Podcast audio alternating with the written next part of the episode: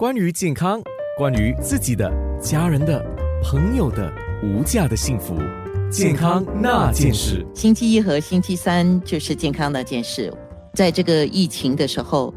很多生理的问题，很多病理的问题，也很多心理的问题。飞跃社区服务的副执行主任林孔怀，还有资深辅导员张继霞一起来上节目。这段期间，我们读到报道，一个正常反应就是，首先我们的自由，我们每一天做的选择要去哪里，已经受到一个限制了。所以它已经跟我们以前的一般的生活的步伐已经有一样了。加上如果真的碰到一些工作上的挑战啊，可能会失去工作，经济上受影响。讲这样的一种情况带来焦虑是一个正常的反应。我觉得首先我们不需要去抗拒这样的感受。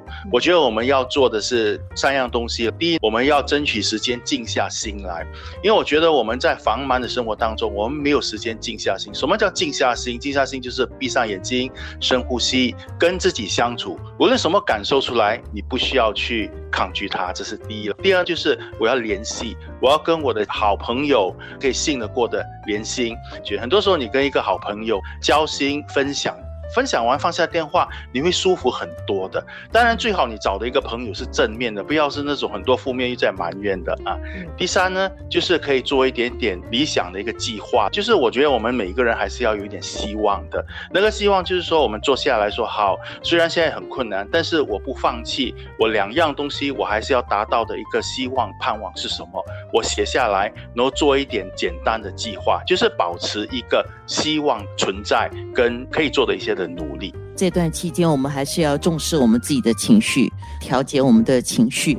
有一点就是，我们要接纳这种负面情绪，减少接受负面的信息，像倾诉、转念也是很重要吧。自己在这段期间，我觉得一个很宝贵的，就是我在 YouTube，我一直听一些我很喜欢的讲师。很奇妙，你就慢慢越来越有力量，你觉得人生充满希望，所以我们要一直听正面的信信息，就是刚才安娜讲的，可能那个转念，从一个比较负面的能量呢，进入到一个比较正面的能量。如何做到严谨防疫、乐观生活呢？严谨防疫方面可以做的那些资讯都在哦，都有很多医生的讲座。比如说安娜，你们也是有安排一些医生分享怎么去增强我们的免疫系统，怎么样照顾自己，信息不缺。